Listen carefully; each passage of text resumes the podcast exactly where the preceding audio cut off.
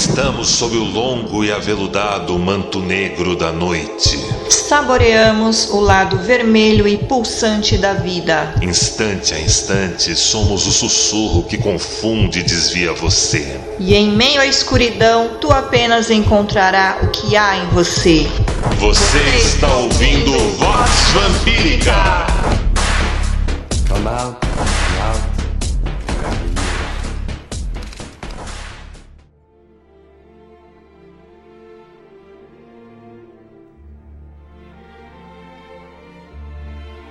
Ah, meus nobres amigos e minhas nobres amigas.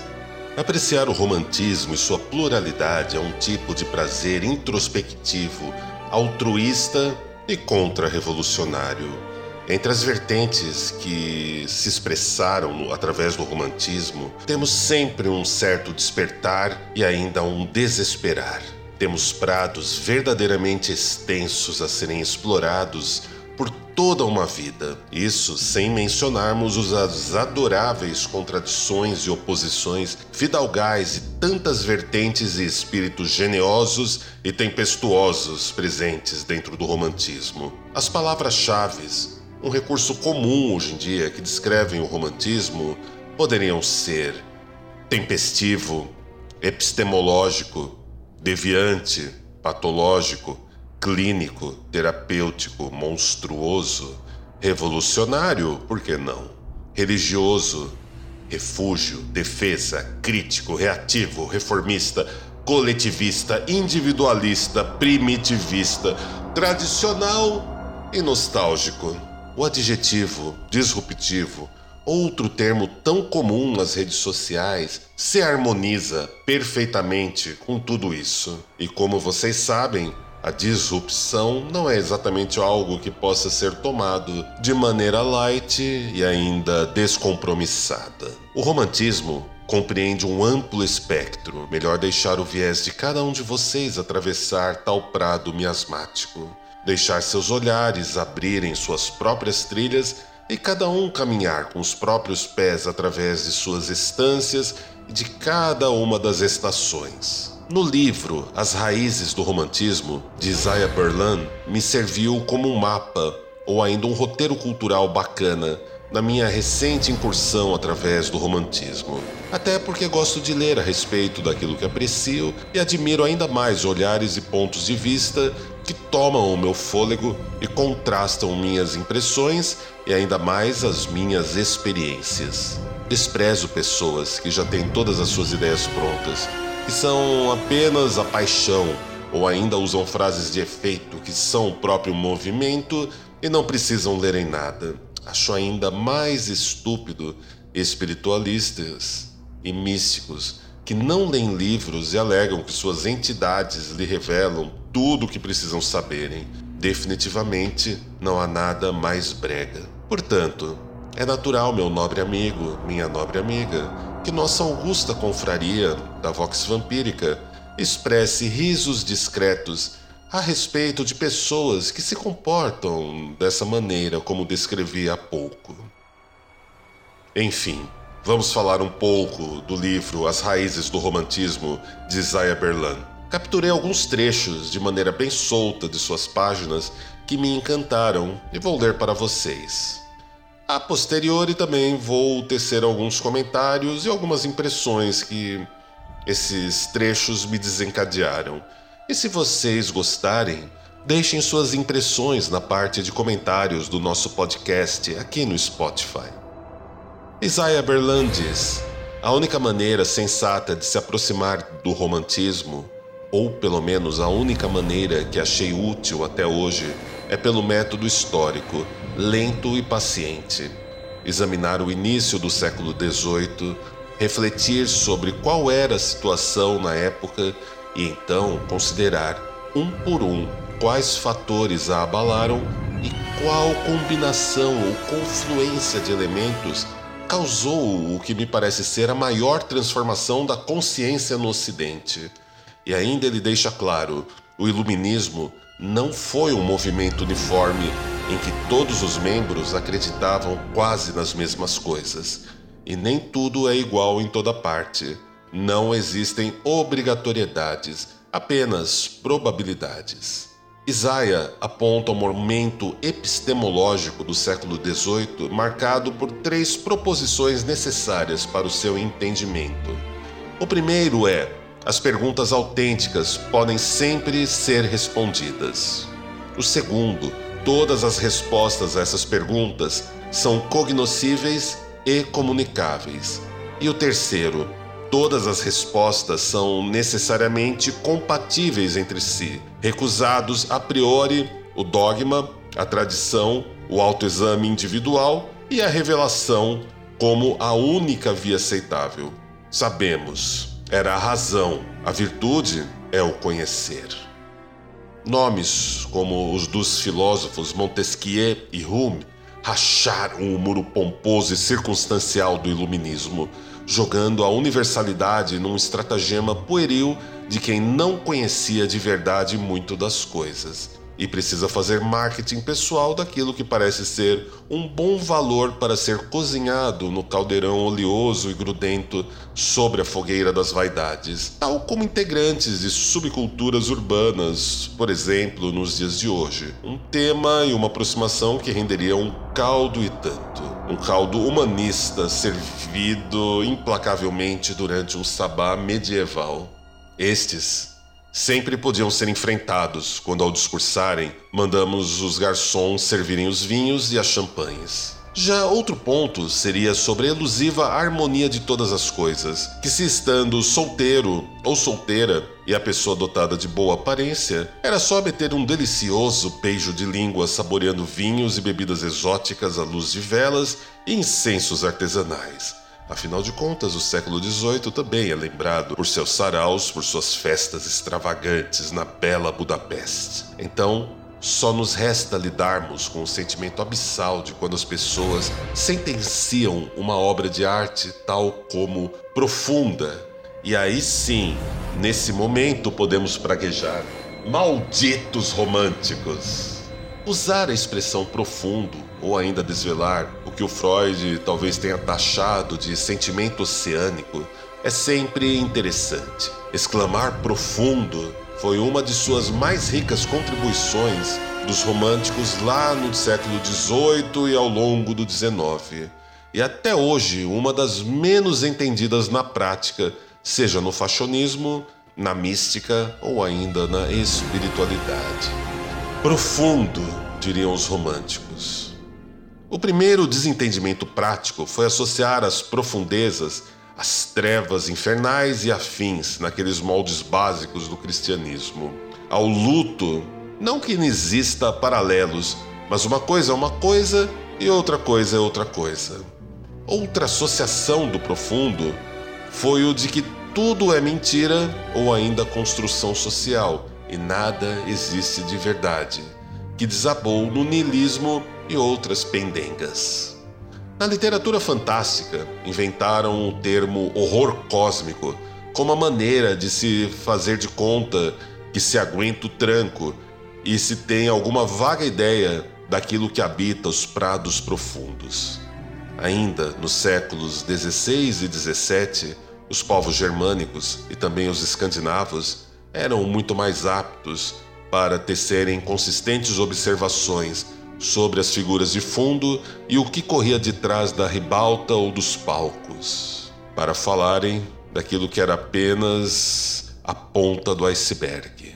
Fossem os Jotun, enquanto gigantes, ou ainda os Trolls nas profundezas, ou de trás dos panos da ribalta, como aquilo que retratava o que vivia além do limiar do conhecido e se aventura através do mesmo limiar conhecido das cidades, dos prados e do lugar conhecido, parecendo com algo que é desse lado, mas não o sendo. Talvez nossas pulsões, instintos e aqueles automatismos, bem como vícios ou danos de cognição, sejam aquilo que nos conecte aos Jotuns e aos Trolls dos escandinavos, pois nos alienam ou nos roubam do que vive e ainda mais de quem vive próximo a gente. Lembre-se que aqueles que vão para o outro mundo, mas o corpo permanece por aqui, hoje em dia são catalogados no amplo espectro das patologias mentais, mas em outros tempos estavam encantados ou ainda suas almas viajavam no espírito. Quanto a essa expressão, suas almas viajavam no espírito, nós precisaríamos de umas 300 edições do Vox Vampírica só para tentarmos cobrir um pouco da amplitude da vastidão contida nela. Há algo sim que se move por detrás da ribalta, que podemos especular, mas tem a natureza do rumor e os nomes que damos não expressam sua verdadeira natureza. No ocultismo do século XXI, jovens se vestem de preto e acendem lanternas embaixo das faces e dizem com voz grossa como são acausais e recaem no horror cósmico, repetindo que tudo é sem forma e inominável, que há algo figurando nos bastidores e que este algo é inenarrável. Antes de postarem como sofrem por conta de suportarem como essa sua verdade, a verdadeira, é corrompida pelos pós-modernos. Querem se mostrar sem se mostrarem, mas falta a eles o senso estético e o refinamento de uma teatralidade melhor desenvolvida. Ao mesmo tempo, a presença da mesma teatralidade lhes soa como falsidade ou alguma desonestidade, resvalando na boa e velha timidez e o temor de expressar e viver aquilo que anuncia e mostra ao mundo, seja nas suas escolhas de vida ou ainda nas editadas redes sociais. Se são notados, praguejam, e quando não são notados, esperneiam ainda mais alto. Tal como as divas das óperas europeias do século XIX, todo dia seu estrelismo refulge só que hoje, nas redes sociais, tudo o que lhes afetam é muito externo, muito amplo, infinitamente vasto. Precisa ser sentido por todos em toda sua causalidade, o que desvela um traço excessivamente romântico, e eu lamento informar isso. Você sabe que para o romântico, e no seu peculiar solipsismo, a realidade e a natureza circundante são uma extensão de sua vida interior. As pessoas que encontra são uma extensão da sua vida interior. Os fenômenos climáticos, o sol, a chuva, a lua ou a ausência da lua, são uma extensão e uma expressão da sua vida interior. Prosseguir nessa ideia pode nos levar para um tom reverente e cabalístico. E eu particularmente aprecio o charme desses espíritos condenados, pois ao menos encaram a dor sem anestesias, e isso requer coragem. Assumir as próprias máculas e fazer algo a respeito delas é muito mais nobre, tem peso de ouro, do que declarar a própria pureza e incorruptibilidade. Estes últimos são os mais baratos, muito mais baratos do que 30 moedas de prata. Há um charme em tudo isso que remete a Cabaret Culture e a famosa e charmosa decadência do ocultismo francês que perambulava por Montmartre em Paris, em seus saraus intermináveis nos cafés, excursões proibidas pelos subterrâneos, festas e saraus em grandes mansões nos arredores da Cidade Luz, missas negras e messias femininas que se encontravam nas catacumbas da cidade. Há um bom gosto musical envolvido na escuridão de todas as épocas, hoje encontrado no underground e no alternativo. E digamos que existindo boas cervejas artesanais, tais como a cervejaria Mestre das Poções, ou vinhos aprazíveis como o Redivivo vinho vampírico, a luz de velas e o ambiente de penumbra sempre desvelam pessoas bacanas para conversar sobre assuntos que não encontram espaço em outros lugares, ainda que muitos se metam a falarem do mal, do diabo e do niilismo sem sequer terem lido Os Demônios de Fyodor Dostoiévski ou ainda o seu Sonho do Homem Ridículo. E tampouco clássicos como Prestige Daimones de Johann Vierer ou ainda os escritos de Colin de Plancy sobre o inferno, o diabo e as possibilidades das doenças mentais que surgem no século XVI e começam a interferirem no mercado do dark tourism fomentado pelo Alto da Fé, pelo Santo Ofício e também o comércio de relíquias. Particularmente, aprecio todas essas pessoas que têm um envolvimento afetivo em maior ou menor vinculação, maior ou menor grau de cognição com tudo isso que vos falo, e pensam que tais pessoas, ao usarem a expressão profundo, como faziam os românticos, são pessoas que fazem realmente valer a pena conviver nesse tempo e nessa época. Isaiah Berlin aponta como a partir do romantismo e dos românticos passamos a reconhecer como a obra de arte expressa a experiência estética do profundo. Era algo novo em relação à abordagem da concepção clássica usada na história da arte até então. Antes tínhamos a beleza, a universalidade e a perfeição. Ao evocarmos o profundo, evocamos suas qualidades irredutíveis, inesgotáveis e tudo aquilo que ao ser definido lhe escapa. Eis aí a experiência do abismo dos cabalistas leigos. Experimentamos ainda o nada ou a totalidade que nos entrega aos orientalismos e textos budistas, mal traduzidos para o alemão, que contemplaram as juventudes de Goethe e Schopenhauer. Séculos depois, o distinto cavalheiro de Providence H.P. Lovecraft expressaria o profundo como inenarrável. Os românticos haviam sido bem-sucedidos na tentativa de romperem o ideal clássico da resposta unificada e racional sobre todos os assuntos humanos. Entra em jogo noções como pluralidade e imperfeições, e como estas são reservatórios valiosos de expressões a serem utilizadas livremente pelos artistas evocando novamente tons da margiana nórdica, principalmente alguns escritos pela saudosa Mirella Faur, autora do livro Mistérios Nórdicos, e cuja partida entristece muito a atmosfera do neopaganismo brasileiro. Ela menciona nas páginas do seu livro como certos galhos de árvore, certas formas de pedra, certas atmosferas de florestas oferecem essa pluralidade essa imperfeição e um reservatório do Do Kan, da força mágica, e eu abrevio isso como o sangue, para todos aqueles que lhes são afim e sabem trabalhar com tais forças.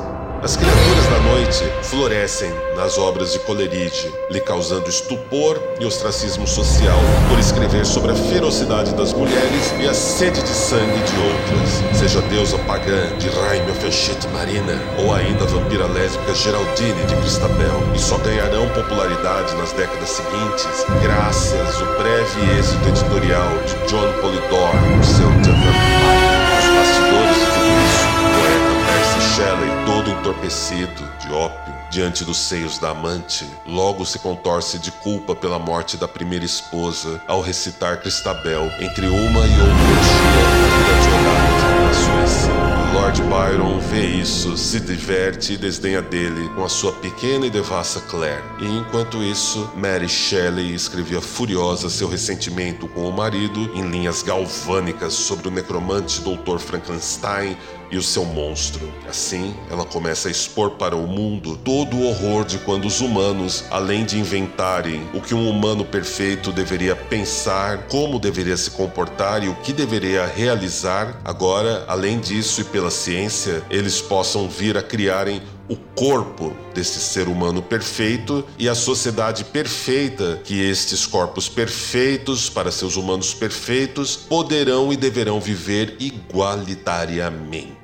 O romantismo, meu nobre amigo, minha nobre amiga, também é sobre isso. E a disrupção para colocar algo no lugar que possa ser controlado pelos ideais de uns iguais, mais iguais do que todos os outros iguais. Certamente em algum lugar, obviamente no inferno, um local de repleto de sentimento oceânico e polimorfismo perverso, o demonologista Johann Vier brinda com Sigmund Freud suas taças de um caro blend, fumam charutos e experimentam junto do deficiente visual Johnny Milton uma sensação notável do triunfo de suas ideias e de suas perspectivas. Quanto ao que os humanos irão nutrir enquanto expressam a palavra e o sentimento profundo, bem, quanto a isso, falaremos em outras edições e vocês também podem responder nos nossos comentários quando vocês evocam a dimensão, o abismo e a força da expressão o profundo.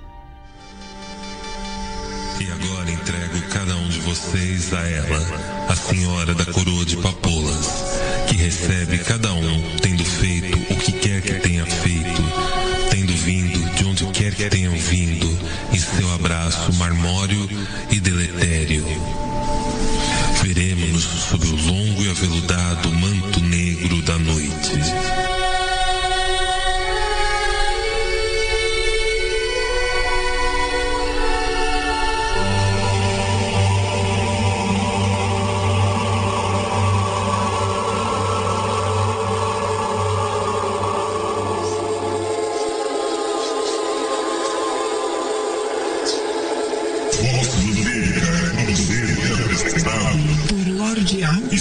Por Lorde A